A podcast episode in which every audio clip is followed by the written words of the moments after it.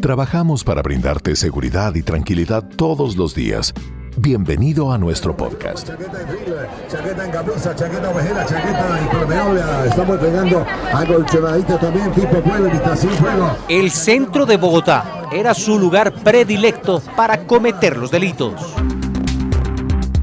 Llega a nosotros la investigación y nosotros empezamos a analizar un tema de contrabando y favorecimiento del contrabando en el centro de Bogotá referente a confecciones. Y como dicen las abuelas, el que es no deja de ser. Y eso se pudo evidenciar con alias Susi, una ciudadana asiática que en el año 2005 hizo de las suyas en Colombia. A través de la investigación podemos establecer que ella tiene antecedentes, ya que fue condenada por falsedad y tráfico de migrantes en el año 2005. Ellos manejaban un restaurante donde traían sus ciudadanos asiáticos y pues hacían sus actividades ilícitas.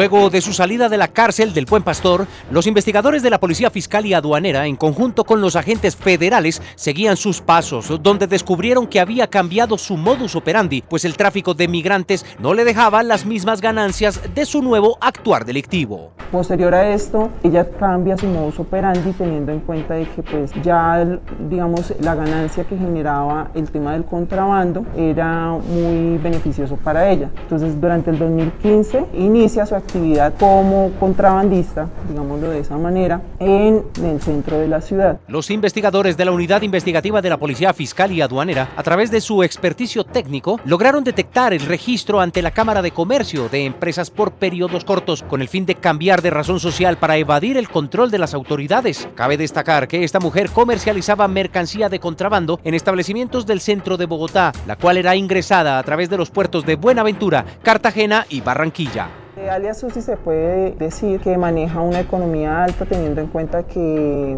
a través de las labores investigativas se puede establecer que llegaba en carros de alta gama, acompañada de ciudadanos extranjeros en carros de alta gama. Realizamos inicialmente labores de vecindario, búsquedas selectivas en base de datos de acceso público y privado, Migración Colombia, donde establecimos que esta ciudadana se encontraba en el territorio y procedimos con la Fiscalía General de la Nación a través de la Dirección Especializada de Delitos Fiscales a solicitar las respectivas órdenes de captura, teniendo en cuenta pues que el delito era favorecimiento del contrabando. Realizamos el procedimiento en vía pública y adicional a esto realizamos una diligencia de allanamiento y registro en la sociedad donde ella fungía como administradora. Al momento de materializar la orden de captura contra alias Susi, la investigadora de la Policía Fiscal y Aduanera manifestó que esta mujer hablaba poco español y que por tal razón hubo la necesidad de notificarle y materializarle sus derechos en mandarín mediante el apoyo de un traductor certificado. Ella fue capturada en el barrio Las Nieves y la diligencia de allanamiento y registro donde se incautó 130 millones de pesos en mercancía de procedencia china e india y adicionalmente pues se pudo establecer que entre el periodo 2017 al 2022 ella continuaba con la actividad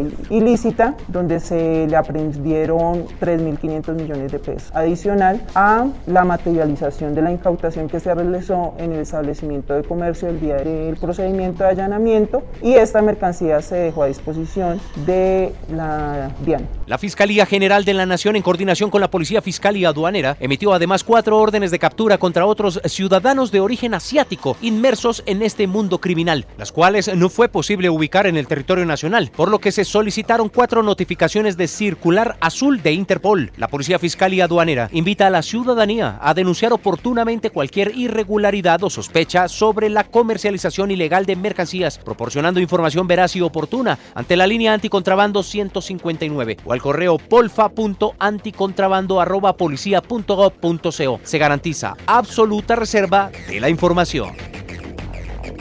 Una comunicación policial innovadora. Dios y patria. Es un honor ser policía.